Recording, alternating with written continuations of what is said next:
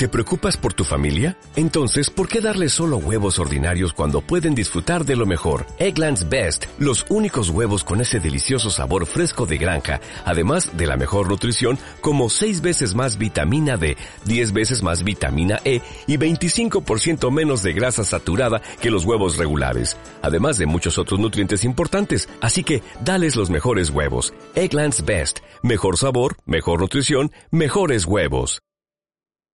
Bienvenidos a Mujer de Libros, la voz que le da vida al alma de los libros.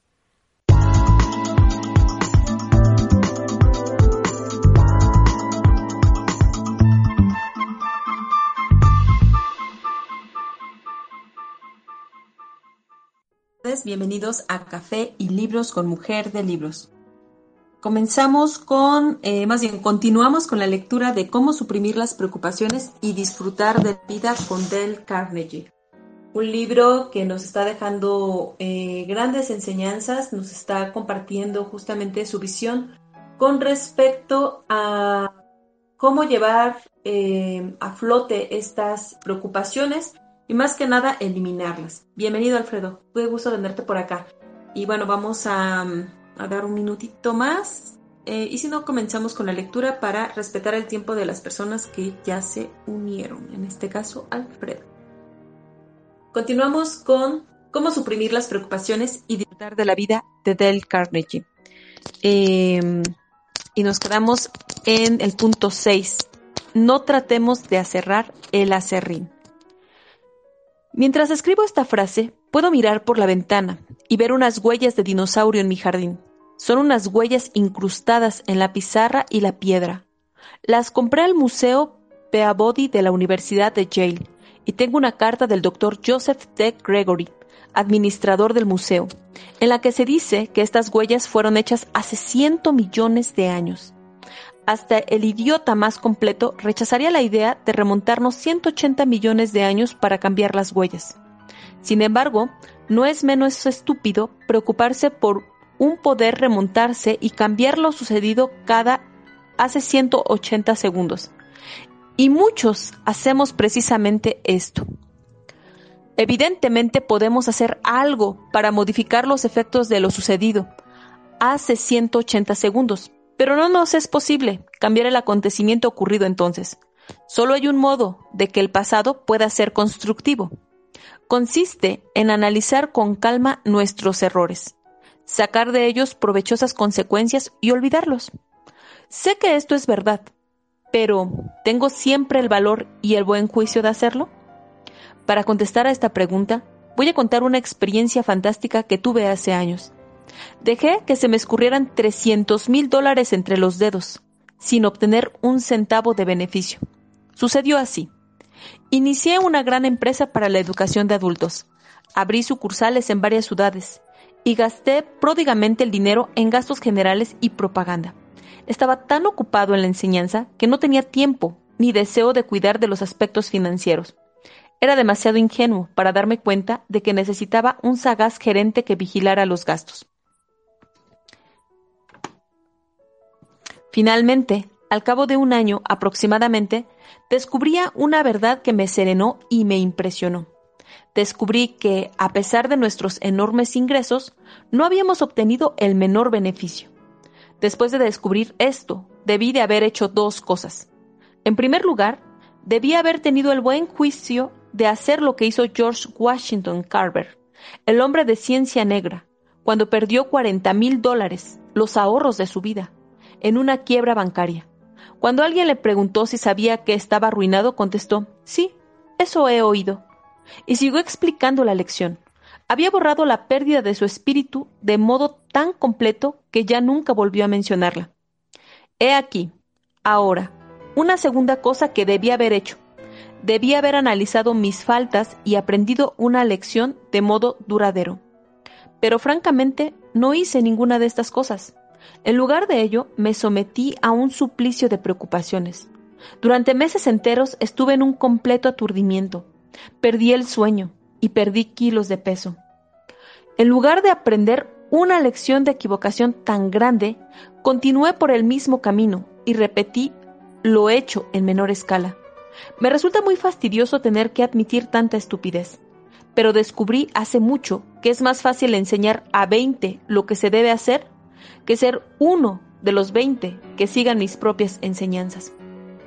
Cuánto lamento no haber tenido el privilegio de asistir al Centro de Segunda Enseñanza George Washington, aquí en New York, y de estudiar con el señor Brandwin, el mismo maestro que enseñó a Alien Saunders de New York. El señor Saunders me dijo que el maestro de su clase de higiene, el señor Brandwin, le enseñó una de las lecciones más valiosas que había aprendido. He aquí la historia que me contó. Yo no había cumplido los 20 años, pero ya tenía preocupaciones. Solía irritarme por los errores que había cometido. Si pasaba un examen, solía permanecer despierto y comiéndome las uñas, temeroso de no haber sido aprobado.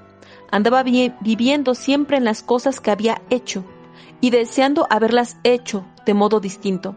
Pensaba en las cosas que había dicho y me lamentaba de no haberlas dicho mejor.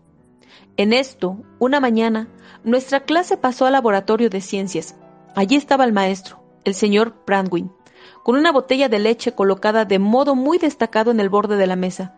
Todos nos sentamos y miramos a la botella, preguntándonos qué tenía que ver el objeto con el curso de higiene a cargo del señor Brandwin. De pronto, éste se levantó y con un amplio movimiento de su brazo envió la botella a la artesa. La botella se estrelló y nuestro maestro gritó, No lloremos nunca sobre la leche derramada. Enseguida nos pidió que nos acercáramos a la artesa y contempláramos aquellos restos, y nos dijo, Miren ustedes bien, porque quiero que recuerden esta lección toda la vida. Esa leche ha desaparecido. Como ven, se ha ido por el desagüe. Todo lo que se hiciera en el mundo no sería suficiente para reconquistar una sola de sus gotas con un poco de atención y cuidado, la leche hubiera podido ser salvado. Pero ahora es demasiado tarde. Lo único que podemos hacer es borrarla, olvidarla y pasar a la cosa siguiente. Y Allen Saunders me dijo, esta demostración seguía trabada en mí mucho después de haber olvidado mi geometría y mi latín. En realidad, me enseñó acerca de la vida práctica más que mis cuatro años de segunda enseñanza. Me enseñó a no derramar leche siempre que pudiera evitarlo, pero a olvidarla por completo si se derramaba y desaparecía por el desagüe. Algunos lectores se reirán de que se haga tanto ruido a cuenta de un manoseando refrán como no lloremos nunca sobre la leche derramada. Sé que es algo muy trillado y corriente, un lugar común. Sé que lo habrán oído ustedes mil veces, pero sé también que estos manoseados proverbios contienen la quinta esencia de la destilada sabiduría de las edades. Han surgido de la dura experiencia de la raza humana y han sido transmitidos por innumerables generaciones. Aunque usted leyera todo lo escrito acerca de la preocupación por los sabios de todos los tiempos, no encontraría nada más profundo que los manoseados proverbios como no cruces tus puentes antes de llegar a ellos y no llores nunca sobre la leche derramada. Si aplicáramos estos dos proverbios en lugar de burlarnos de ellos, este libro no haría ninguna falta. En realidad, si aplicáramos la mayoría de los viejos proverbios, nuestras vidas serían casi perfectas. Sin embargo, el conocimiento no es poder hasta que es aplicado, y el propósito de este libro no es decir nada nuevo. El propósito de este libro es recordar a usted lo que ya sabe darle un golpe en la espinilla y proporcionarle el impulso necesario para que aplique sus conocimientos. Siempre he admirado a un hombre como el extinto Fred Fuller Shedd, quien tenía el don de exponer una vieja verdad en forma nueva y pintoresca. Era director del diario Philadelphia Bulletin, y al dirigirse a unos, a unos estudiantes que se graduaban, preguntó, ¿Cuántos de ustedes han aserrado alguna vez madera? Enseñen sus manos. La mayoría lo había hecho. Después indagó. ¿Cuántos de ustedes han aserrado a serrín? Nadie levantó sus manos. El señor Shit exclamó. Desde luego, ustedes no pueden aserrar a serrín. Ha sido aserrado ya. Y otro tanto ocurre con el pasado. Cuando uno comienza a preocuparse por cosas que han pasado y acabado, no hace otra cosa que empeñarse en aserrar a serrín Cuando Connie Mack, la, la gran figura de béisbol, cumplió los 81 años, le pregunté si se había preocupado por los partidos que había perdido. Cuando eh, Connie Mark me dijo, oh, sí, solía preocuparme, pero acabé con esa estúpida costumbre hace años. Vi que no conducía a ninguna parte. No es posible moler grano alguno con agua que ha pasado ya por el molino. No se puede moler grano alguno, ni aserrar troncos con un agua así, pero se pueden aserrar arrugas en el rostro y úlceras en el estómago. Yo cené con Jack Temsing el último día de acción de gracias, con el pavo y la salsa de arándano, delante. Dempsey me habló del combate en que perdió el campeonato de los pesos pesados ante Tuni. Naturalmente fue un duro golpe para él. Me dijo esto. En medio del combate comprendí que había envejecido. Al final de la décima vuelta estaba todavía de pie, pero eso era todo. Mi rostro estaba hinchado y cortado, y mis ojos casi cerrados. Vi que el árbitro levantaba el brazo de Tuni, en señal de victoria. Ya no era campeón del mundo. Emprendí el regreso al vestuario bajo la lluvia, a través de la multitud. Alguien trató de tomarme la mano, otros tenían lágrimas en los ojos. Un año después, Combatí de nuevo con Tuning. Pero era inútil. Estaba acabado para siempre. Era difícil no preocuparse, pero me dije, no voy a vivir en el pasado, ni llorar sobre la leche derramada. Voy a aguantar este golpe en la barbilla y a no dejarme tumbar. Y esto es lo que hizo precisamente Jan Temsin. ¿Cómo? Diciéndose una y otra vez, no voy a preocuparme por el pasado. No, porque esto le hubiera inducido a pensar en sus pasadas preocupaciones. Lo hizo aceptando y dando por buena su derrota, y concentrándose en planes para el futuro. Lo hizo regenteando el restaurante Jack Dempsey del Broadway y el Gran Hotel del Norte de la calle 57.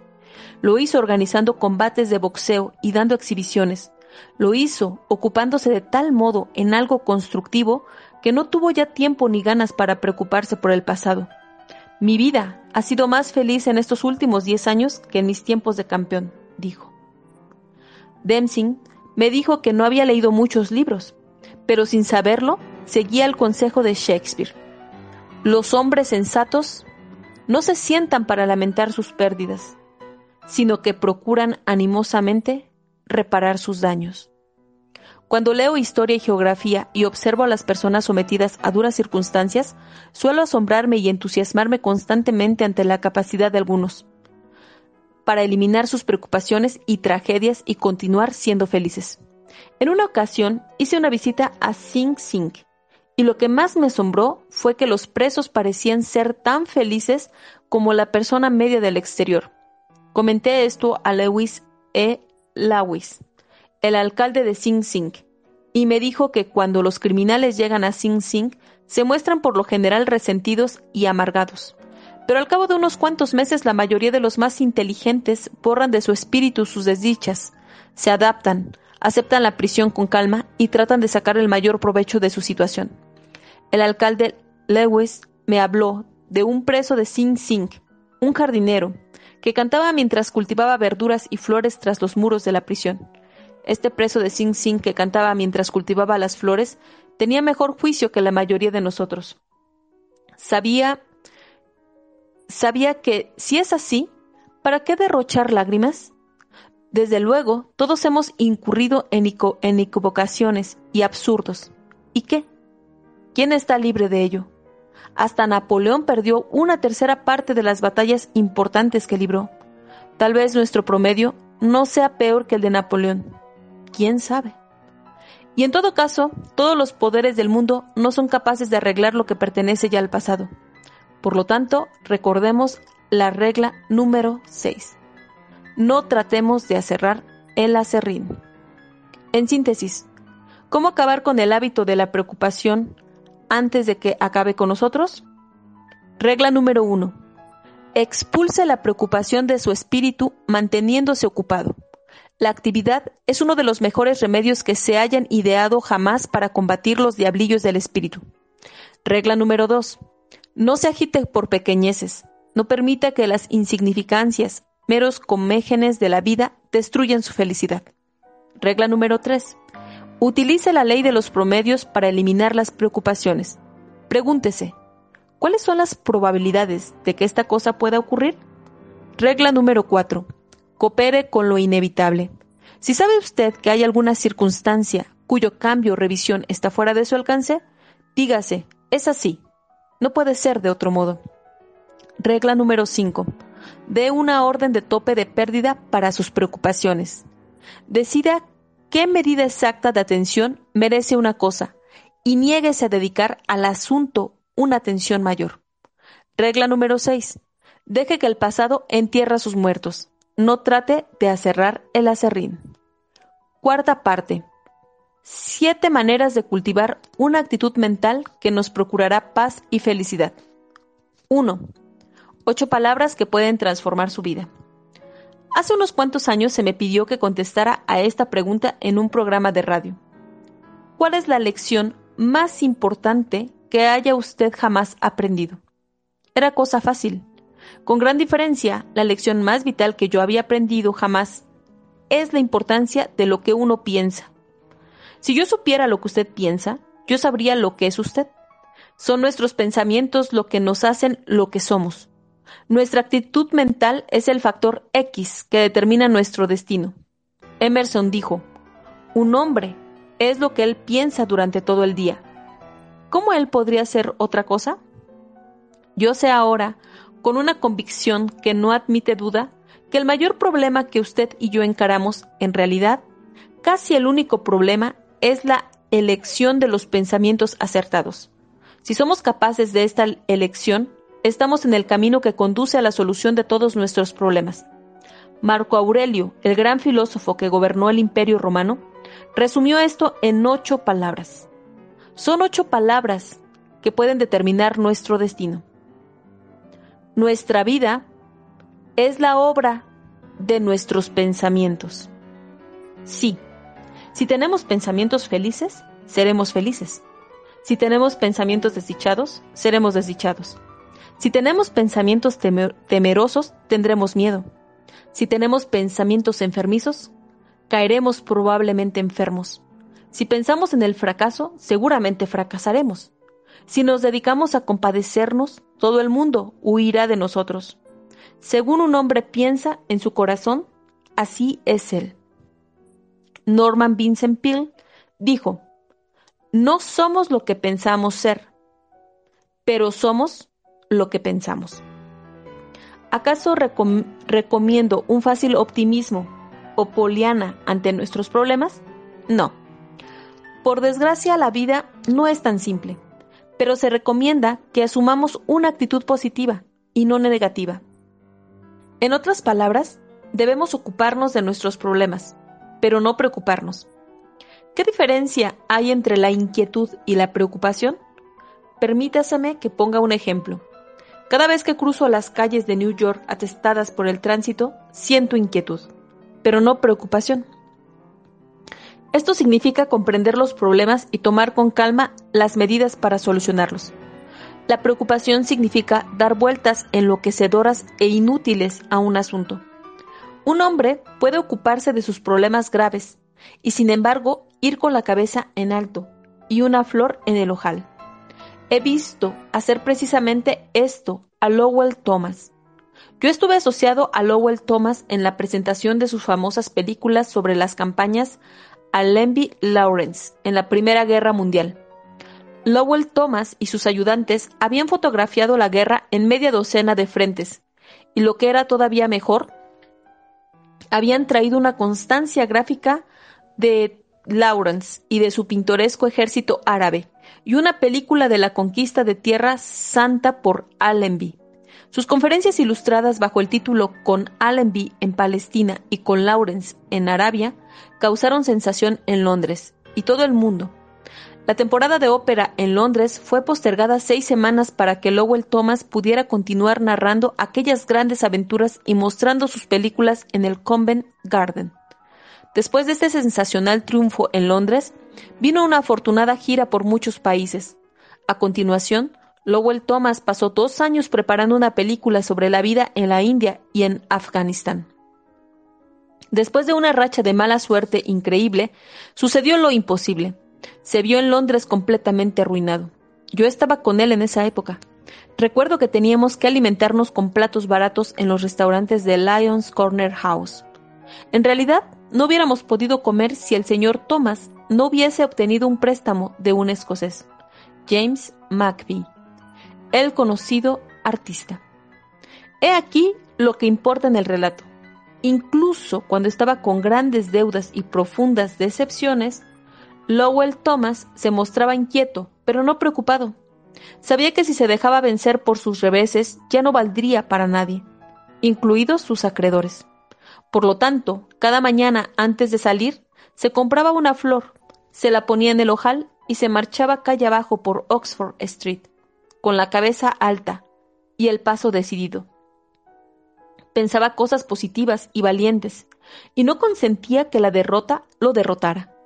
Para él, aquellas bofetadas eran parte del juego, el adiestramiento útil que es necesario si se quiere llegar a lo alto.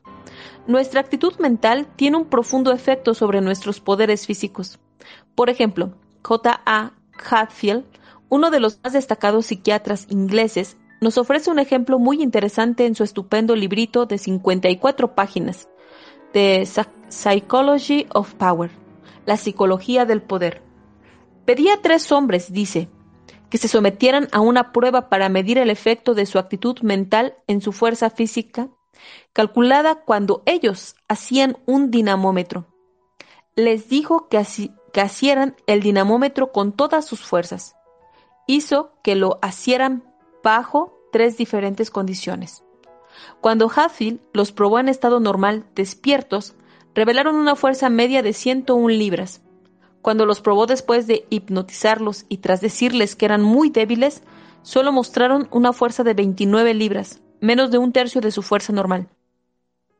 Uno de esos hombres era boxeador, y cuando se le dijo bajo el estado de hipnosis que era débil, manifestó que su brazo parecía diminuto como el de un bebé. Cuando Hatfield probó a esos hombres por tercera vez, diciéndoles cuando aún estaban en estado hipnótico que eran muy fuertes, revelaron una fuerza promedio de 142 libras. Cuando tenían la mente colmada de pensamientos positivos en cuanto a su fuerza, aumentaron su capacidad física casi en un 50%. Tal es el increíble poder de nuestra actitud mental. Para ilustrar el mágico poder del pensamiento, permítaseme que cuente una de las más asombrosas historias en los anales de Norteamérica. Podría escribir un libro sobre ella, pero seré breve. En una fría noche de octubre, poco después de terminada la guerra civil, una mujer sin hogar ni amparo, apenas algo más que un vagabundo en la faz de la tierra, llamó a la puerta de la señora Webster, la esposa de un capitán retirado de la Marina Mercante, con residencia en Amesbury, Massachusetts. Al abrir la puerta, la señora Webster vio a un frágil ser, apenas más de 50 kilos de piel y hueso. La desconocida, una señora Clover explicó que estaba buscando un hogar donde pudiera estudiar y resolver un problema que le absorbía los días y las noches. ¿Por qué no se queda aquí? replicó la señora Webster. Yo vivo sola en esta casona. La señora Glover. Eh, a ver, permítame un momento. Creo que hay problemas aquí. Ah, ok, perfecto. No. Ya. La señora Glover pudo haberse quedado indefinidamente con la señora Webster sin la llegada del yerno de esta, Bill Ellis, quien había abandonado New York para pasar unas vacaciones. Cuando Bill Ellis descubrió la presencia de la señora Clover, gritó No quiero vagabundos en esta casa. y puso a la pobre mujer en la puerta.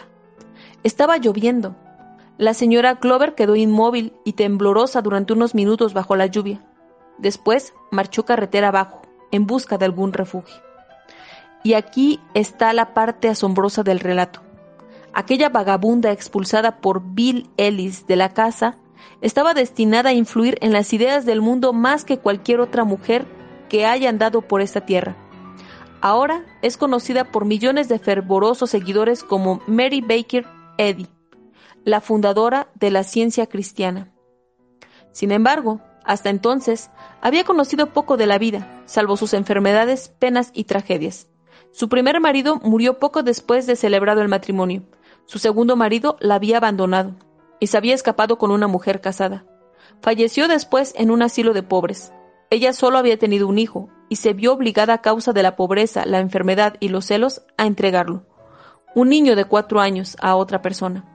Perdió toda la traza de él y no volvió a verlo hasta 31 años después. A causa de su pobrísima salud, la señora Eddy se había interesado durante años en lo que llamaba la ciencia de curar por el espíritu, pero la dramática crisis de su vida se produjo en Lynn, Massachusetts. Caminaba un día de mucho frío por la zona baja de la ciudad, cuando se resbaló y cayó sobre el helado pavimento. Quedó sin conocimiento. Su espina dorsal resultó afectada y tenía terribles convulsiones. Hasta el médico supuso que iba a morirse. Declaró que si sobrevivía por un milagro aquella mujer ya no podría caminar. Tendida en lo que creía que era su lecho de muerte, Mary Baker Eddy abrió la Biblia y, según declaró, una guía divina le indujo a leer estas palabras de San Mateo. Y mirad, le llevaron a un hombre enfermo de parálisis, tendido en un lecho, y Jesús dijo al enfermo de parálisis, Hijo, ten buen ánimo, porque tus pecados te han sido perdonados. Levántate, toma tu lecho y vete a tu casa. Y el hombre se levantó y se fue a su casa. La señora Eddy manifestó que estas palabras de Jesús le procuraron tanta fuerza, tal fe, tal poder de curación, que inmediatamente saltó de la cama y caminó. Y añadió, esta experiencia fue la manzana caída que me llevó al descubrimiento de cómo podía sentirme bien y hacer que los demás se sintieran lo mismo. Conseguí la certidumbre científica de que toda causa es espíritu y todo efecto un fenómeno mental. Tal es el modo en que Mary Baker Eddy se convirtió en la fundadora y la suprema sacerdotisa de una nueva religión, la ciencia cristiana, la única gran fe religiosa que jamás haya sido establecida por una mujer, una religión que se ha extendido por todo el globo. Es probable que ustedes estén diciéndose ahora, este Carnegie está haciendo proselitismo para la ciencia cristiana. No, están ustedes equivocados. No pertenezco a la ciencia cristiana. Pero cuanto más vivo, más me convenzo del tremendo poder del pensamiento.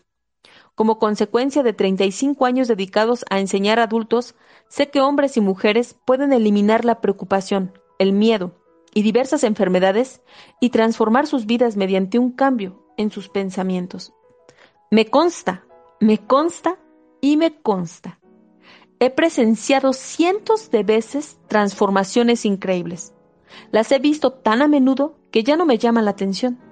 Por ejemplo, una de esas transformaciones fue fue experimentada por uno de mis alumnos. ¿Qué se le había provocado? La preocupación. Me dijo mi alumno, me preocupaba por mi delgadez, porque estaba perdiendo el cabello, porque temía no ganar nunca el dinero necesario para casarme, porque tenía la impresión de que nunca sería un buen padre, porque creía que iba a perder a la muchacha con la que quería casarme, porque entendía que mi vida no era feliz. Me preocupaba acerca de la impresión que causaba en los demás. Me preocupaba porque temía tener úlceras en el estómago. Ya no podía trabajar y abandoné mi puesto. Mi tensión aumentó hasta que parecí una caldera sin ninguna válvula de seguridad. La presión era tan insoportable que algo tenía que ceder, y cedió. Si no ha tenido usted nunca un, un derrumbe nervioso, niega a Dios no tenerlo, porque ningún dolor físico es comparable a la angustia sin límites de un espíritu atormentado. Mi derrumbe fue tan grave que no podía hablar ni siquiera con mi familia. No tenía dominio alguno sobre mis pensamientos. Tenía un miedo espantoso. El menor ruido me hacía saltar. Huía de todo el, mundo. Lloraba sin el menor motivo aparente. Cada día era una agonía. Me sentía abandonado de todos, hasta de Dios. Durante cuatro meses estuve visitando a especialistas de los nervios y a psiquiatras. Los primeros me recetaron píldoras y los segundos siguieron las huellas de mis sueños y sondearon en mi infancia, a la búsqueda de complejos ocultos. Las píldoras solo fueron un alivio momentáneo y los sondeos solo me procuraron preocupaciones nuevas. Estuve tentado de tirarme al río y acabar con todo. Decidí finalmente hacer un viaje a Florida, con la esperanza de que el cambio de ambiente me hiciera bien. Al subir al tren, mi padre me entregó una carta y me dijo que no la abriera hasta llegar a Florida. Llegué a Florida en el apogeo de la temporada turística. Como no pude conseguir habitación en un hotel, me alojé en el dormitorio de un garage. Intenté que me incluyeran en la tripulación de un carguero que zarpaba de Miami, pero no tuve suerte. Pasaba mi tiempo en la playa. Me sentía en Florida más desdichado que en mi casa. Por lo tanto, abrí el sobre que mi padre me había entregado. La nota decía, Hijo mío, estás a 1500 millas de casa y no te sientes mejor. ¿No es así? Sabía que sería así, porque te llevaste contigo la única causa de tus zozobras, que eres tú mismo. No hay nada que ande mal en tu cuerpo o tu espíritu. No son las situaciones por las que has pasado lo que te ha puesto así, sino lo que tú piensas de esas situaciones. Según un hombre piensa en su corazón, así es él. Cuando comprendas esto, hijo mío, vuelve a casa, porque estarás curado. La carta de mi padre me enfureció. Quería simpatía, no instrucción. Estaba tan chiflado que en aquel momento decidí no volver nunca más a casa. Aquella noche me paseaba por una de las calles apartadas de Miami y llegué a una iglesia donde se estaban celebrando unos servicios. No teniendo otro lugar a donde ir, entré y escuché un sermón sobre el tema. Quien conquista su espíritu es más fuerte que quien conquista una ciudad. La permanencia en el sedante ambiente de la casa de Dios y la repetición por el predicador de las ideas expuestas por mi padre en su carta barrieron toda la basura que se había acumulado en mi cerebro. Podía pensar con claridad y de modo razonable por primera vez en mi vida. Comprendí lo estúpido que había sido. Estaba escandalizado de verme a la verdadera luz. Allí estaba, queriendo cambiar el mundo entero y todo lo que contenía, cuando la única cosa que necesitaba cambiar era el foco de las lentes de la cámara fotográfica que era mi espíritu. A la mañana siguiente hice mi equipaje y emprendí el regreso a casa. Una semana después había vuelto a ocupar mi puesto. Cuatro meses después me casé con la muchacha que temía perder. Ahora somos una familia feliz con cinco hijos. Dios ha sido bueno conmigo, tanto material como mentalmente. En la época de mi quebranto nervioso, era capataz de noche de un pequeño establecimiento que ocupaba a 18 personas. Ahora soy superintendente de la fabricación de cartón y estoy al frente de 450 trabajadores. Creo que ahora aprecio bien los valores de la vida. Mi vida es más completa y amiga. Cuando los momentos de ansiedad tratan de infiltrarse, como sucede en las vidas de todos, me digo que debo evocar de nuevo mi cámara. Y todo se vuelve y todo se resuelve perfectamente. Puedo decir honradamente que me alegro haber padecido aquella depresión, porque descubrí por medio de la dura experiencia el poder que los pensamientos pueden tener sobre nuestro espíritu y nuestro cuerpo. Ahora mis pensamientos trabajan para mí y no en contra de mí. Comprendo ahora que mi padre tenía razón cuando decía que no eran las situaciones exteriores la causa de mi sufrimiento, sino lo que yo pensaba de esas situaciones. Tan pronto como me di cuenta de esto, me curé y seguí curado. Tal vez fue la experiencia de aquel alumno mío. Estoy totalmente convencido de que nuestra paz interior y nuestra alegría dependen no de dónde estamos, qué tenemos o qué somos, sino únicamente de nuestra actitud mental. Las condiciones exteriores tienen que ver con esto, muy poco. Por ejemplo, Tomemos el caso del viejo John Brown, quien fue colgado por apoderarse del arsenal del Estado en Harper's Ferry e incitar a los esclavos a la rebelión. Fue trasladado al patíbulo sentado en su ataúd.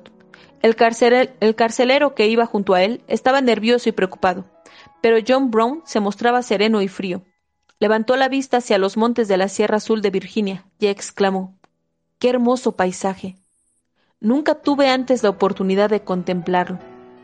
O tomemos el caso de Robert Falcon Scott y sus compañeros, los primeros ingleses que alcanzaron el Polo Sur. Su viaje de regreso fue probablemente el viaje más cruel que haya emprendido jamás el hombre. Se habían quedado sin alimentos y sin combustible. No pudieron avanzar más porque una imponente ventisca rugió en aquellas lindes del mundo durante once días y sus noches. El viento era tan fuerte y vivo que tajaba el hielo polar. Scott y sus compañeros sabían que iban a morir. Habían llevado consigo una cantidad de opio para esta contingencia. Una fuerte dosis de opio les haría entrar en la región de los sueños agradables para no despertarse más pero desdeñaron la droga y murieron cantando vibrantes y alegres canciones. Sabemos que sucedió esto por la carta de adiós que halló junto a los helados cuerpos una partida de salvamento ocho meses después. Sí, si cultivamos pensamientos creadores de valor y serenidad, podemos disfrutar de un paisaje sentados en nuestro ataúd, y camino del patíbulo o podemos entonar vibrantes y alegres canciones en los momentos en que morimos de hambre y de frío. En su ceguera, Milton descubrió la misma verdad hace 300 años. Es el alma su propio hogar y puede del cielo hacer averno y del averno cielo. Napoleón y Helen Keller son ejemplos perfectos de la declaración de Milton. Napoleón tenía todo lo que los hombres por lo general ambicionan gloria, poder, riquezas. Pero declaró en Santa Elena lo siguiente, jamás he conocido seis días felices en mi vida. En cambio, Helen Keller, ciega y sordomuda, manifestó, he encontrado que la vida es tan bella. Si medio siglo de vida me ha enseñado algo, este algo es, nada que no seas tú mismo puede traerte la paz. En realidad, no hago otra cosa que intentar la repetición de lo que Emerson dijo también en las palabras finales de su ensayo sobre la confianza en sí mismo. Una victoria política, un aumento de rentas, el restablecimiento de un ser querido, el retorno de un amigo ausente o cualquier otro acontecimiento totalmente externo, entonan el ánimo y hacen pensar que se acercan días felices. No lo creamos. Nunca puede ser así. Solo nosotros mismos podemos traernos la paz. Epitecto, el gran filósofo estoico, nos previno que debemos tener más cuidado en eliminar los malos pensamientos de nuestro espíritu que en eliminar los tumores y los abscesos del cuerpo. Epitecto dijo esto hace 19 siglos, pero la medicina moderna lo apoya. El doctor G. Canby Robinson declaró que cuatro de cada cinco pacientes internados en el hospital Johns Hopkins tenían afecciones provocadas por tensiones de tipo emocional. Esto era frecuentemente verdad incluso en casos de trastornos orgánicos. En última instancia, la causa de estos trastornos pueden encontrarse en desajuste con la vida y sus problemas, manifestó el referido médico.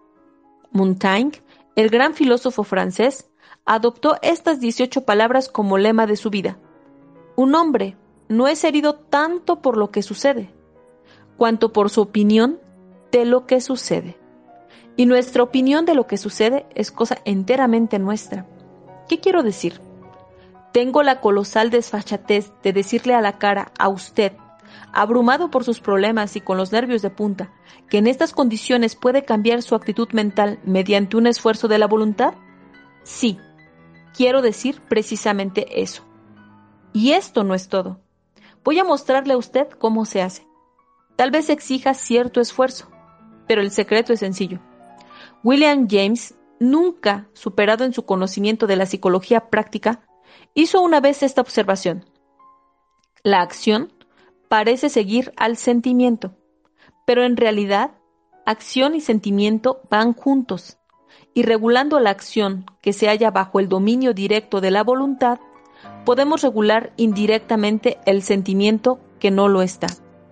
En otros términos, William James nos dice que no podemos cambiar instantáneamente nuestras emociones con solo la decisión de hacerlo, pero que podemos cambiar nuestras acciones, y que al cambiar nuestras acciones, cambiaremos automáticamente nuestros sentimientos.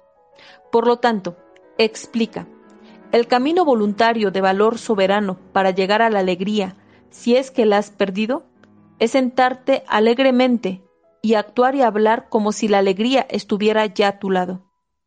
¿Da resultados este truco tan sencillo? Es como la cirugía estética. Ensáyelo. Ponga en, su cara una sonrisa amplia y honrada. Saque el pecho. Respire pausada y profundamente. Y entone algo. Si no puede usted cantar, silbe. Si no puede usted silbar, tararé. Pronto descubrirá usted a qué se refería William James, que es físicamente imposible permanecer deprimido o agobiado mientras, mientras se manifiestan los síntomas de una felicidad radiante. Es esta una de las pequeñas verdades básicas de la naturaleza que puede fácilmente obrar milagros en nuestras vidas. Conozco a una mujer de California, no mencionaré su nombre, que eliminaría todas sus desdichas en 24 horas si conociera este secreto. Es mujer de edad y viuda. Es cosa triste, lo admito. Pero, ¿es que intenta ser feliz? No. Si se le pregunta cómo se encuentra, contesta, oh, muy bien. Pero con la expresión de su rostro y el temblor de su voz está diciendo, oh, Dios mío, si supiera usted todo lo que yo he pasado. Parece que está reprochando a los demás que se muestren contentos ante ella. Hay cientos de mujeres en peor situación que ella. Su marido le dejó un seguro suficiente para las necesidades del resto de su vida, y tiene hijas casadas que pueden procurarle un hogar, pero raramente sonríe. Se queja de que sus tres hijos políticos son ásperos y egoístas, aunque pasa temporadas de meses en sus casas. Se lamenta de que sus hijas nunca le regalan nada, aunque atesora cuidadosamente sus propios bienes para la vejez. Es una plaga para ella misma y su desdichada familia. Pero es necesario que sea así. Es una lástima porque podría transformarse de lo que es una mujer amargada e infeliz en un miembro de la familia respetado y querido, siempre que quisiera el cambio. Y todo lo que necesitaría para esa transformación es comenzar a actuar de modo animoso y alegre, actuar como si tuviera que dar expresión a un amor de juventud en lugar de dar vueltas a su amargado carácter. H.J. Engler, de Tell City, Indiana, aún vive porque descubrió este secreto. Hace 10 años el señor Engler tuvo fiebre escarlatina. Cuando se restableció, vio que había contraído nefritis, una enfermedad de los riñones. Consultó a toda clase de médicos, incluso curanderos, según me dijo sin resultado alguno. Después, pasado cierto tiempo, tuvo otras complicaciones. Su presión sanguínea subió. Consultó a un médico y éste le dijo que la presión había alcanzado el altísimo punto de 214. Agregó que el caso era fatal, que tenía un carácter progresivo y que valía más que el paciente ordenara sus asuntos cuanto antes. Y Angler dice, fui a casa, verifiqué que mi póliza de seguro estaba al día, pedí perdón al hacedor por mis faltas y me dediqué a sombrías meditaciones. Hice desdichados a cuantos estaban a mi alrededor. Mi mujer y mis hijos estaban aterrados, y yo mismo me sentía muy deprimido. Sin embargo, al cabo de una semana de compadecerme me dije, eres un estúpido. Quizá aún tardes un año en morir. ¿Por qué, pues, no intentas mostrarte alegre mientras estés en este mundo? Saqué el pecho, sonreí, y traté de actuar como si todo fuera normal. Admito que fue costoso en un principio, pero me forcé a ser agradable y animoso. Y esto fue un bien, no solamente para mi familia, sino también para mí. El primer resultado fue que comencé a sentirme mejor, casi tan bien como pretendía sentirme. La mejoría continuó. Y hoy, meses después de la supuesta fecha de mi fallecimiento, no solamente estoy vivo, bien y contento, sino también con mi presión sanguínea en la normalidad. Tengo una cosa por cierta, que la predicción del médico se hubiera cumplido si hubiese continuado alimentando los pensamientos de derrota. Pero di a mi cuerpo una oportunidad para curarse sin otro esfuerzo que el que supone un cambio en la actitud mental. Quiero hacer esta pregunta. Si una actuación animosa y los pensamientos positivos de salud y valor bastan para salvar la vida de un hombre, ¿por qué usted y yo vamos a soportar ni un minuto más nuestros malos humores y depresiones de orden secundario? ¿Por qué hacer de nosotros y de cuantos nos rodean seres infelices y melancólicos cuando es posible crear la felicidad por medio de una simple actuación animosa? Hace años leí un librito que tuvo un duradero y profundo efecto en mi vida. Se titula As a Man Think. Piensa como un hombre. Y es de James Lane Allen. He aquí lo que decía. Uno verá que si cambia sus pensamientos sobre las cosas y los demás, las cosas y los demás cambiarán. Si un hombre cambia radicalmente sus pensamientos, quedará asombrado de la rápida transformación que se producirá en las condiciones materiales de su vida. Los hombres no atraen por lo que quieren, sino por lo que son. La divinidad que da forma a nuestros propósitos somos nosotros mismos. Todo lo que un hombre consigue es el resultado directo de nuestros propios pensamientos. Un hombre solo puede prosperar, conquistar y alcanzar sus metas elevando sus pensamientos. Solamente puede permanecer débil e ínfimo por negarse a esta elevación. De acuerdo con el libro de Génesis, el Creador dio al hombre el dominio sobre toda la tierra. Fue un gran presente, pero no me interesan prerrogativas tan regias. Todo lo que quiero es el dominio sobre mí mismo, el dominio sobre mis pensamientos, el dominio sobre mis miedos, el dominio sobre mi inteligencia y mi espíritu. Y lo más maravilloso es, que yo sé que puedo conseguir este dominio en medida asombrosa. En cuanto lo desee, con solo regular mis actos, los cuales regulan a su vez mis reacciones. Recordemos estas palabras de William James. Gran parte de lo que denominamos mal puede ser convertido muchas veces en un bien amplio y tónico con solo el cambio interior del paciente, de una actitud de miedo a otra de lucha. Luchemos por nuestra felicidad. Luchemos por nuestra felicidad siguiendo un programa diario de pensamientos animosos y constructivos. He aquí un programa así. Se titula Solo por hoy. Juzgué este programa tan alentador que distribuí cientos de ejemplares. Fue escrito hace 36 años por el extinto Civil F. Partridge. Si, si usted y yo lo seguimos, eliminaremos la mayoría de nuestras preocupaciones y aumentaremos de modo inconmensurable nuestra porción de lo que los franceses llaman la jote de, vivre. Solo por hoy. 1. Solo por hoy seré feliz. Esto supone que es verdad lo que dijo Abraham Lincoln, que la mayoría de las personas son tan felices como deciden serlo. La felicidad es algo interior, no es un asunto de fuera. 2. Solo por hoy Trataré de ajustarme a lo que es, y no trataré de ajustar todas las cosas a mis propios deseos. Aceptaré mi familia, mis negocios y mi suerte como son, y procuraré encajar en todo ello. 3. Solo por hoy, cuidaré de mi organismo, lo ejercitaré, lo atenderé, lo alimentaré, no abusaré de él, ni lo abandonaré, en forma que será una perfecta máquina para mis cosas 4. Solo por hoy trataré de vigorizar mi espíritu. Aprenderé algo útil. No seré un aragán mental.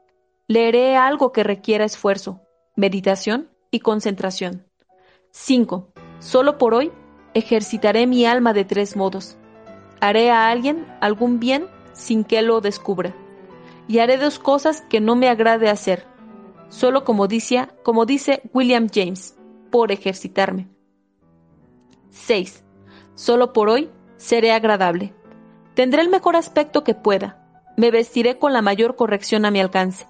Hablaré en voz baja. Me mostraré cortés. Seré generoso en la alabanza. No criticaré a nadie. No encontraré defectos en nada. Y no intentaré dirigir o enmendar la plana al prójimo. 7.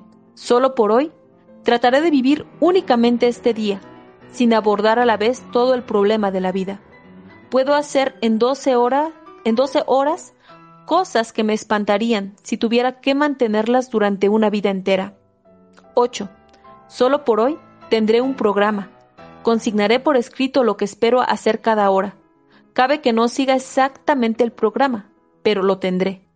Eliminaré dos plagas, la prisa y la indecisión. 9. Solo por hoy tendré media hora tranquila de soledad y descanso. En esta media hora pensaré a veces en Dios, a fin de conseguir una mayor perspectiva para mi vida. 10. Solo por hoy no tendré temor, y especialmente no tendré temor de ser feliz, de disfrutar de lo bello, de amar, y de creer que los que amo me aman. Si queremos cultivar una actitud mental que nos proporcionará paz y felicidad, he aquí la regla número uno. Pensemos y actuemos con alegría, y nos sentiremos alegres. 2. El elevado costo de pagar con la misma moneda. Una noche, hace años, recorriendo el parque de Yellowstone, me senté con otros turistas en unas gradas que miraban a un espeso bosque de, de pinos y abetos. En esto, el animal que esperábamos ver, el terror de la selva, el oso pardo, entró en la zona iluminada y comenzó a devorar los residuos que habían sido llevados allí desde la cocina de uno de los hoteles del parque. Uno de los guardabosques, el mayor Martin Daly, explicaba, montado a caballo, las costumbres de estos animales a los excitados turistas. Nos dijo que el oso pardo es capaz de aniquilar a cualquier otro animal del mundo occidental, con las posibles excepciones del búfalo y del oso Kadiak. Sin embargo, yo advertí aquella noche que había un animal, solo uno, al que el oso pardo permitía salir del bosque y comer con él a la luz, una mofeta, zorrillo. El oso pardo sabía que podía liquidar a la mofeta de un solo zarpazo. ¿Por qué no lo hacía? Porque había comprendido que una cosa así no resultaba beneficiosa. Yo también lo comprendí. Como muchacho del campo, había atrapado mofetas de cuatro patas en los setos de las orillas de Missouri. Ya de hombre había encontrado unas cuantas mofetas de dos patas en las aceras de New York, y sabía por triste experiencia que servía de muy poco tratar con cualquiera de estas dos variedades. Cuando odiamos a nuestros enemigos, les damos poder sobre nosotros, poder sobre nuestro sueño, nuestros deseos, nuestra presión sanguínea, nuestra salud y nuestra felicidad. Nuestros enemigos bailarían de alegría si supieran cómo nos preocupan, cómo nos torturan y cómo se nos imponen. Nuestro odio no les daña, pero convierte nuestros días y noches en un infernal torbellino. ¿Quién creen ustedes que dijo lo que sigue? Si una persona egoísta trata de aprovecharse de ti, bórralo de tu lista, pero no trates de pagarle con la misma moneda. Cuando tratas de pagar con la misma moneda, te haces más daño del que puedas hacer a otra persona. Son palabras que parecen pronunciadas por un idealista habituado a mirar a las estrellas, pero no es así. Estas palabras aparecieron en un boletín publicado por el Departamento de Policía de Milwaukee. Milwaukee.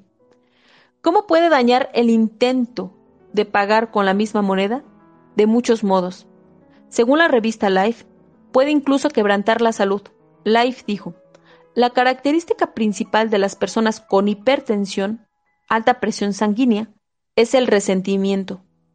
Cuando, cuando el resentimiento es crónico, las consecuencias son una hipertensión crónica y las enfermedades del corazón. Por lo tanto, cabe ver que cuando Jesús dijo, amad a vuestros enemigos, no se limitaba a predicar ética, también predicaba medicina del siglo XX. Cuando dijo, perdonad 70 77 veces, Jesús nos estaba diciendo a usted y a mí el modo de no padecer alta presión sanguínea, perturbaciones del corazón, úlceras del estómago y muchas otras enfermedades. Una amiga mía tuvo recientemente un grave ataque al corazón. Su médico le ordenó que guardara cama y no se enfadara por nada. Sucediese lo que sucediera. Los médicos saben que cuando se tiene el corazón débil, un acceso de ira puede matar. Dije, ¿qué puede matar? Un acceso de ira mató al dueño de un restaurante en Spokane, Washington, hace unos cuantos años. Tengo ante mí la carta del jefe de policía de la, ciudad donde ocurrió el hecho. Dice, hace unos cuantos años, un hombre de 68 años de edad, que era dueño de un café en Washington, se mató al enfurecerse con su cocinero, quien persistía en la costumbre de beber café en la propia taza de su patrón. Este se indignó de tal modo que tomó un revólver y se lanzó a la casa del cocinero. Cayó muerto de un ataque al corazón, con el revólver todavía en la mano. El instructor del sumario declaró que la causa del ataque al corazón había sido la ira. Cuando Jesús dijo, amad a vuestros enemigos, también nos estaba diciendo el modo de mejorar nuestra presencia. Conozco a muchos, como conocerán ustedes, cuyos rostros se han arrugado y endurecido por el odio y desfigurado por el resentimiento. Toda la cirugía estética de la cristiandad no mejorarán su aspecto, ni la mitad de lo que mejorarían el perdón, la ternura y el amor. El odio destruye hasta nuestra capacidad para disfrutar de los alimentos. La Biblia dice así, Vale más una comida de hierbas donde hay amor que buey bien cebado con odio. Es que nuestros enemigos no se frotarían las manos de gusto y bailarían de alegría si supieran que el odio que sentimos hacia ellos nos está agotando y poniendo nerviosos, desfigurando, creando perturbaciones cardíacas y probablemente acortando la existencia? ¿Es que nuestros enemigos no quedarían encantados de ver cómo el odio nos está consumiendo? Si no podemos amar a nuestros enemigos, amémonos por lo menos a nosotros mismos. Amémonos lo suficiente para no permitir que nuestros enemigos dominen nuestra felicidad, salud y aspecto. Shakespeare escribió, No calientes de odio tanto el horno que te quemes tú mismo. Cuando Jesús dijo que deberíamos perdonar a nuestros enemigos 77 veces, predicaba también una, una buena norma de negocios. Por ejemplo, tengo ante mí una carta de George Rona, eh, de de Suecia. Durante años, George Rona fue procurador en Viena, pero huyó a Suecia durante la Segunda Guerra Mundial. No tenía dinero y necesitaba trabajar con urgencia. Como podía hablar y escribir en varios idiomas, confiaba obtener un puesto de corresponsal en alguna firma dedicada a la importación y a la exportación. La mayoría de las firmas le contestaron que no necesitaban sus servicios a causa de la guerra, pero que incluirían su nombre en lista, etc. Sin embargo, un señor escribió a George Rona una carta en la que se decía Lo que usted se imagina cerca de mi negocio es falso. Todo lo que dice es una insensatez. No necesito ningún corresponsal y si necesitara uno, no lo tomaría usted, porque ni siquiera es capaz de escribir correctamente en sueco. Su carta está llena de faltas. Cuando George Rona leyó aquella carta, se puso tan fuera de sí como el pato Donald. ¿Qué pretendía ese sueco al decirle que no podía escribir en sueco? La misma carta del agresivo señor estaba llena de faltas. Entonces, George Rona escribió una tercera carta destinada a sacar de quicio al sueco pero se calmó y se dijo, Espera un momento. ¿Cómo sé que este hombre no tiene razón? He estudiado sueco, pero no es mi lengua materna, y tal vez haya cometido falta sin darme cuenta de ello. Si es así, no tengo más remedio que continuar mis estudios, si quiero conseguir un puesto. Es muy posible que este hombre me haya hecho un favor, aún contra su voluntad. El mero hecho de que se haya expresado en términos desagradables no altera mi deuda hacia él. Voy a escribirle dándole las gracias. George Rona rompió la furibunda carta que había escrito y escribió otra diciendo Fue usted muy amable al molestarse en escribirme, especialmente no necesitando un corresponsal. corresponsal. Lamento haberme equivocado en relación con su firma. La razón de que le escribiera es que solicité información y me dijeron que era usted figura principal en ese campo de actividades. No sabía que he cometido faltas gramaticales en mi carta. Lo lamento y quedo avergonzado de mí mismo. Dedicaré en adelante más diligencia al estudio del sueco y trataré de corregirme de ese defecto. Quiero agradecerle el que me haya iniciado de ese modo en el camino del mejoramiento. Al cabo de unos días, George Rona recibió una carta del mismo señor quien le pedía que fuera a verlo. Rona fue y consiguió un puesto. George Rona descubrió de este modo que una respuesta amable disipa la ira. Cabe que no seamos tan santos y que amemos a nuestros enemigos, pero en bien de nuestra salud y nuestra felicidad, perdonémoslos y olvidémoslos por lo menos. Es lo que hacía el general Eisenhower. En una ocasión pregunté a John, el hijo del general Eisenhower, si su padre alimentaba resentimientos, y John me dijo, no, mi padre no pierde ni un minuto pensando en las personas que le desagradan. Hay un viejo proverbio que afirma que es un necio quien no puede enfadarse, pero es un sabio quien no se enfada. Esta era la norma del exalcalde de New York, William J. Gaynor. Acusado violentamente por la prensa escandalosa, un maniático disparó contra él y casi lo mata. Cuando luchaba por su, por su vida en el lecho del hospital, dijo, Todas las noches perdono a todos. ¿Es demasiado idealismo? ¿Demasiada blandura? Si es así, busquemos consejo en el gran filósofo alemán Schopenhauer, autor de estudios sobre el pesimismo. Consideraba este filósofo la vida como una aventura inútil y penosa. Era un hombre que goteaba lobreguez y, sin embargo, hundido en, en las profundidades de su desesperación, exclamó: A ser posible, no se debe sentir ánimo si dar hacia nadie. En una ocasión pregunté a Perman Paruk, el hombre que ha sido consejero muy estimado de seis presidentes, Wilson, Harding, Coolidge, Hoover, Roosevelt y Truman, si se había sentido turbado alguna vez por los ataques de sus enemigos, y la contestación fue, nadie puede humillarme o turbarme, no se lo permitiría. Tampoco nadie puede humillarnos o turbarnos a usted y a mí, a menos que se lo consintamos. Palos y piedras romperán mis huesos, pero las palabras no han de dañarme. Ante esos individuos que al modo de Cristo no alimentaban resentimientos contra sus enemigos. He estado muchas veces en el Parque Nacional Jasper del Canadá, en contemplación de una de las más bellas montañas del mundo occidental, una montaña que lleva el nombre de Edith Cable, la enfermera británica que murió como una santa ante un piquete alemán el 12 de octubre de 1915.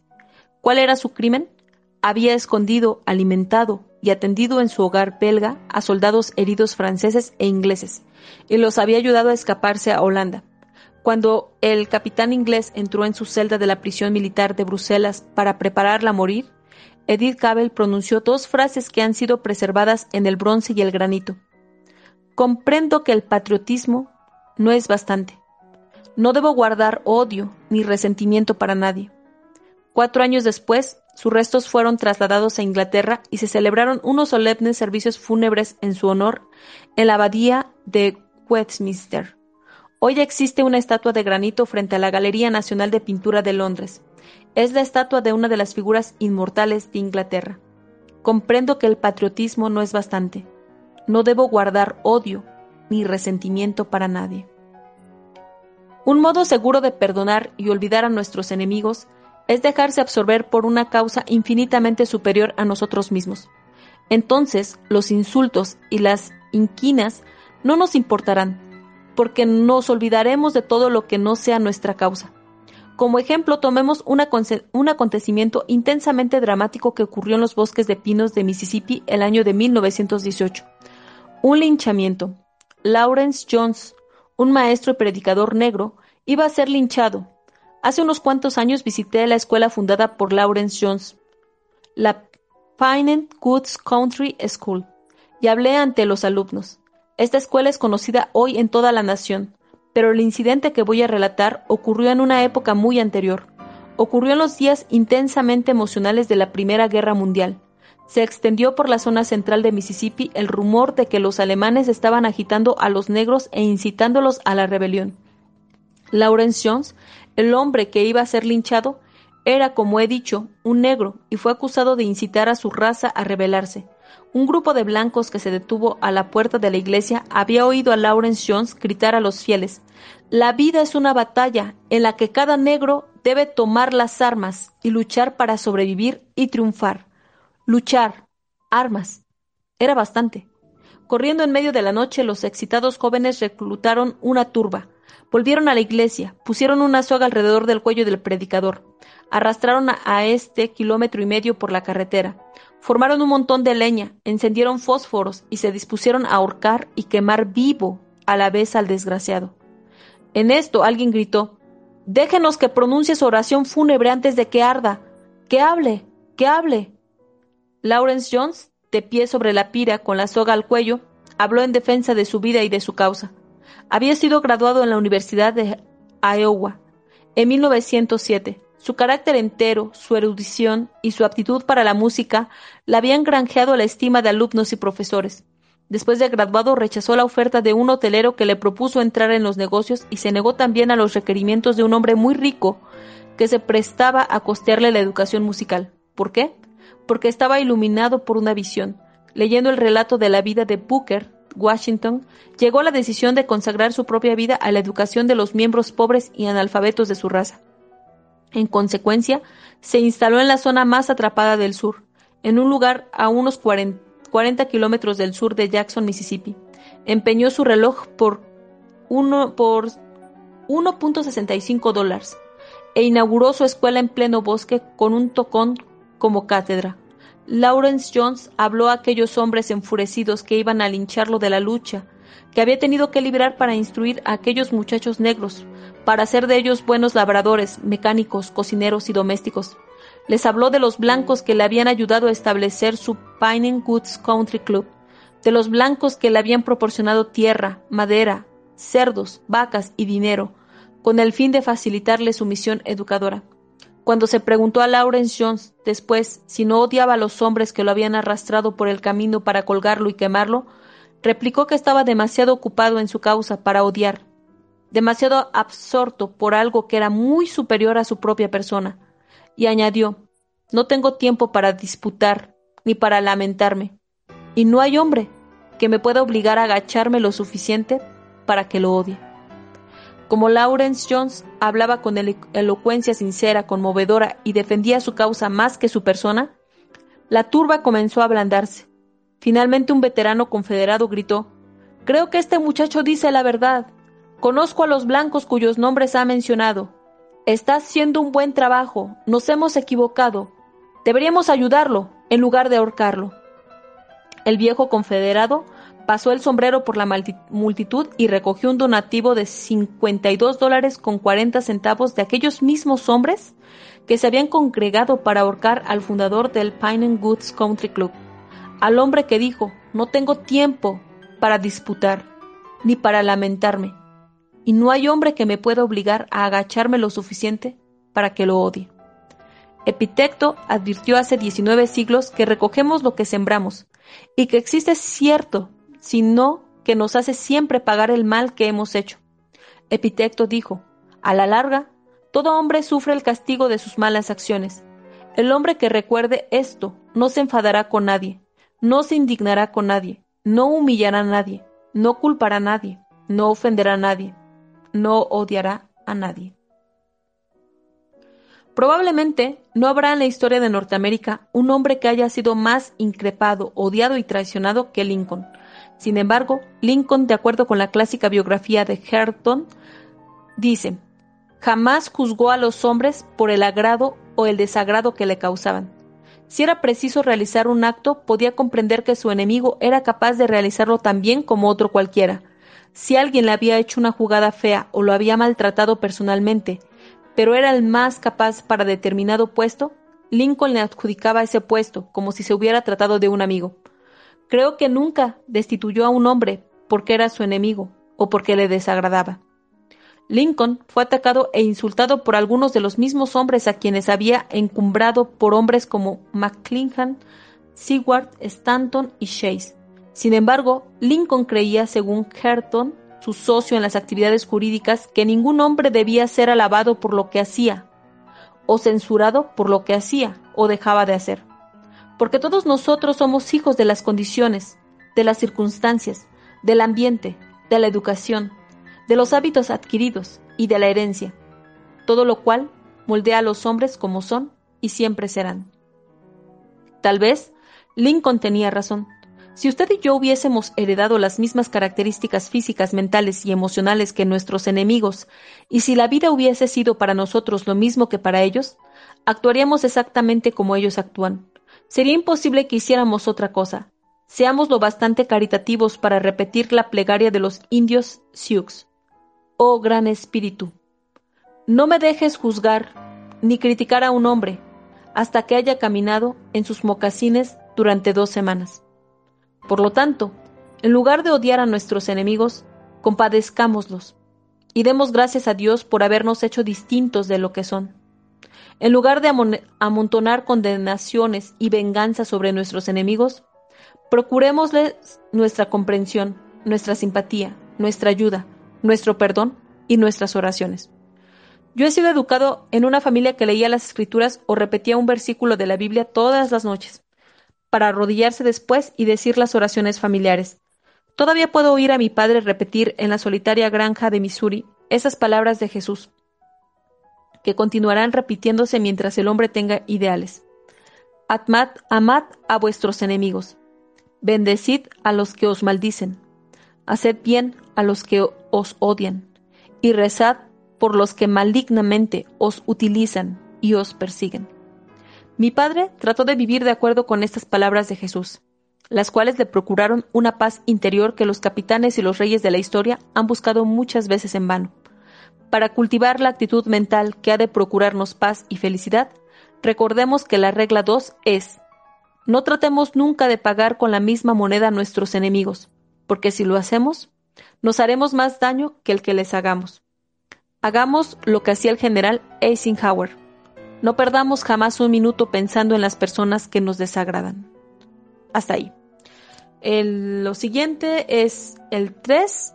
Si usted hace esto, nunca le preocupará la ingratitud. Bueno, hasta aquí nos pasamos un poquito de la hora de lectura en Café y Libros con Mujer de Libros, pero eh, creo que era importante terminar el punto y que no quedara por ahí suelto. Así que muchísimas gracias a todos los que se unieron. Gracias eh, César, Fernando, Ivonne, Alfredo, Dani, Paola, em, de Chilian Roto, eh, Juan Cavi y Edgar. Gracias por estar aquí en este espacio de lectura. Eh, hoy es la quinta lectura de cómo suprimir las preocupaciones y disfrutar de la vida de Dale Carnegie.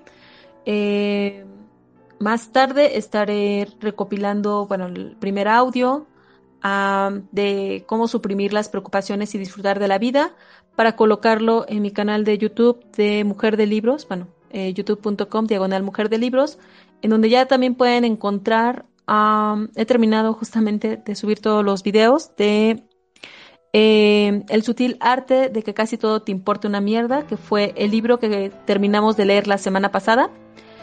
Son seis, sesiones de lectura, lo pueden encontrar en, YouTube, en Mujer de Libros. Y bueno, eh, más tarde estaré trabajando en el primer audio de cómo suprimir las preocupaciones y disfrutar de la vida de Dale Carnegie para tener un poco de orden con respecto a estas lecturas. Me parece que valen la pena. Eh, bueno, los, todos los libros que hemos leído desde el 12 de agosto del 2022, para quien está escuchando este audio, en los space de Twitter comenzamos la lectura de libros, eh, una hora de lectura con Mujer de Libros en Twitter. Y este es el, em, el libro número 13. Llevamos ya 13 libros. Hemos terminado de leer 12 en, en el space, eh, lectura en vivo. Y bueno, les agradezco muchísimo a las personas que se han sumado en cada una de ellas la intención de estos espacios es que puedan darse cuenta que con una hora de lectura podemos avanzar bastante. Ya llevamos, vamos en el libro número 13 y empezamos el 12 de agosto y es 23 de septiembre. O sea, realmente creo que en una hora se puede avanzar muchísimo. Esta es una invitación para todos. Eh, que a lo mejor ven por ahí un libro que hace tiempo querían leer y dicen, no, me va a llevar mucho. No, pues con una hora al día ustedes pueden eh, fácilmente cuando menos se den cuenta y también sin exigirse, también es importante no, no exigirse a, a concluir un libro, decir, ay no, en una semana tengo que terminarlo o en tres días. Eso ya es ponerse expectativas y eso va de alguna manera a contaminar nuestro deseo de leer. Así que tomen sus libros, el que les llame la atención, eh, con su cafecito. Bueno, aquí le pongo café y libros porque, bueno, a, mí me gusta acompañar mi lectura con café o con un té eh, y sentarme y leer, realmente disfrutar. De hecho, ayer comencé un libro en la noche, me encantó, por cierto. Después me comentan si, si desean que se comparta. Es un libro un poquito pesado porque es un libro sobre, ah, trata un poquito sobre la historia de las matemáticas y se llama ¿Es Dios un matemático? La verdad que sus, em, sus observaciones son muy buenas. Em, y yo creo que también es una manera de, ver a las matemáticas con otros ojos, ¿no? Eh, no, pero muy, muy bueno. A mí, a mí me encantó. Em, lo comencé a leer porque ya tenía por ahí pendiente. Bueno, tengo ahí como tres libros de matemáticas, de historia de matemáticas, de la utilidad real, ¿no? De, de las matemáticas. Así que si después se animan con ese libro, pues me avisan y lo comparto aquí en el space de, café y libros. Pero bueno, si creen que es un poco pesado, bueno, seguimos con otro, o sea, no, no pasa nada. Yo, yo lo estoy leyendo, la verdad que me está, me está pareciendo eh, fabuloso, tiene muy buenos argumentos, tiene muy buenos puntos y bueno, ahí si, si, si desean, lo pueden buscar, se llama Es Dios un matemático, es, muy bueno. Y bueno, hasta aquí. Si alguien quiere solicitar el micro, eh, adelante, más que bienvenidos. Y si no, pues vamos cerrando el space. Eh, ah, y bueno, mañana, eh, mañana nos estaremos viendo justamente para la lectura número 6 de cómo suprimir las preocupaciones y disfrutar de la vida. Al parecer nos vamos a llevar más tiempo leyendo este libro de lo que nos ha llevado los libros anteriores.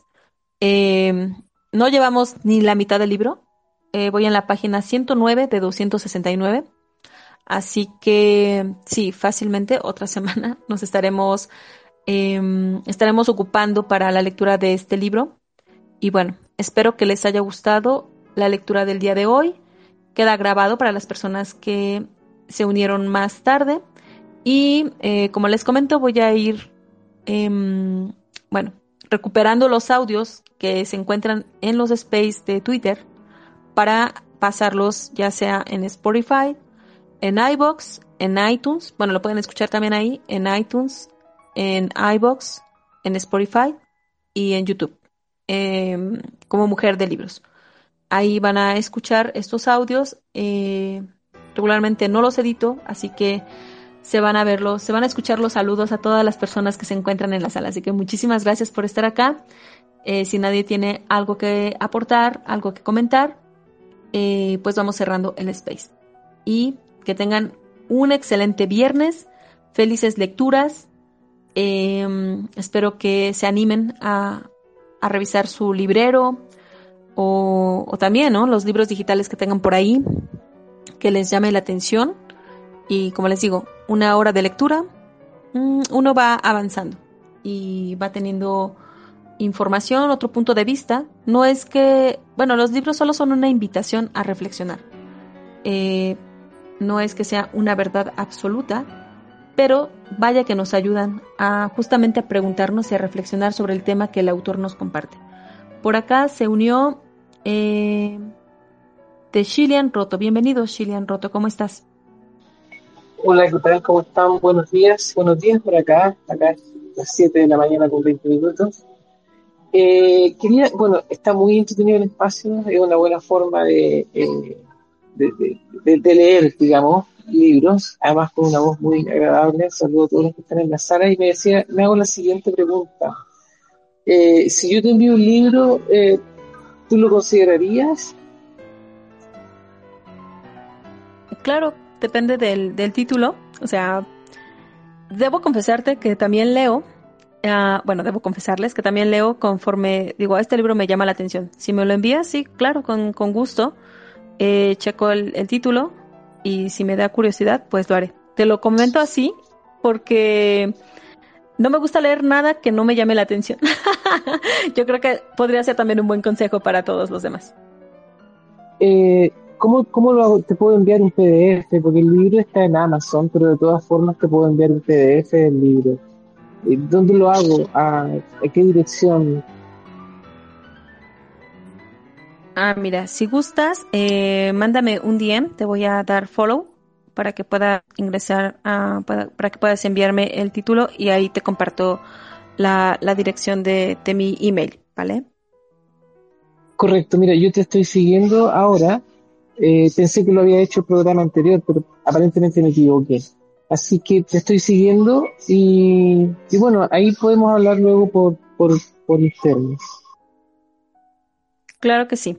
Adelante. Y bueno, si las personas que se encuentran justamente escuchando este audio, este audio fue, ha sido grabado el día 23 de septiembre del 2022 y si, bueno, y como se encuentra ya, bueno, para esa fecha, para Después de que termine este espacio se va a encontrar en YouTube, en iTunes, en iBox y en Spotify. Si alguien también tiene una sugerencia de lectura, eh, con gusto puede poner un comentario en el medio en el que se encuentren escuchando este audio. Así que sí, bienvenidas las sugerencias, adelante. Y gracias por estar acá. Shilian Roto, gracias por, por sumarte a esta sesión de lectura. Y gracias a todos, a todos los que están por aquí. Eh, no sé si alguien más. Ah, voy a leer los comentarios que tengo por acá. Alfredo, un gusto escuchar la lectura. Eh, ah, Alfredo dice que está de acuerdo en escuchar. Refiero, supongo que te refieres al libro de ¿Es Dios un matemático? Eh, si es así, me pones ahí, porfa, un, un emoji. ¿Te refieres a ¿Es Dios un matemático? Ok. Bueno, no veo emoji, pero me imagino que se refería a esa. Y no, pues gracias Alfredo. Eh, gracias a César que me apoyó con el co-host. Gracias Shilian Roto por tu comentario. Ya, Alfredo sí, se refiere a ¿Es Dios un matemático? Perfecto. Eh, Fernando, gracias por estar acá. Qué gusto tenerte de este lado. Dani Jefe. Pau. Eh, estar orientada 2, gracias por estar de este lado. Juan Cavi. Em, Jesús R. y Edgar. Bueno, muchísimas gracias a todos. Si alguien más quiere comentar algo, eh, adelante. Está abierto el mic para comentarios, sugerencias, lo que deseen comentar. Dani Jefe dice, gracias Pati. Me encantaría que leyeras ese libro. ¿Es Dios un matemático? Sí, es muy bueno, es, es muy bueno. La verdad que, que yo ayer estaba fascinada. Tenía que hacer otras cosas, pero dije, no, quiero continuar un poquito más la lectura. Es un poquito pesado en el sentido de que es técnico, obviamente, o sea, se menciona historia de, matemáticos, mencionan algunas ecuaciones, pero no, no, no crean que son ecuaciones tan complicadas, o sea, son operaciones muy simples. Eh, tampoco se, o sea, la idea que él tiene el autor con Es Dios un matemático es justamente si a través de todas las reflexiones que va haciendo y de todas las observaciones a lo largo de la historia, él pregunta, ¿es Dios un matemático o el ser, o sea, en el sentido de que las matemáticas son verdades descubiertas o bien las matemáticas realmente fueron inventadas por el hombre, o sea, cuál es la realidad, ¿no? Esa es la, reflexión que nos quiere compartir él. Y eh, porque muchas de las leyes, eh, más bien de las ecuaciones matemáticas que resuelven problemas tanto en la naturaleza, también son útiles para explicar el universo. O sea que no solo es aquí en nuestro planeta Tierra, sino va más allá.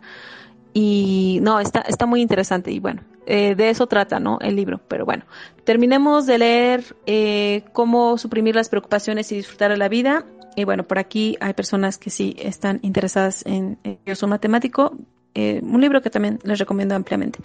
Bueno, por el momento sería, a ver, por acá también tengo. Saludos, Fer, gracias por, por estar acá.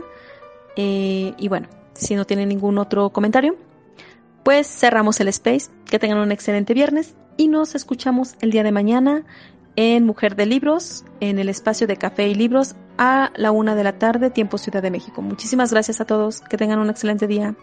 Bye.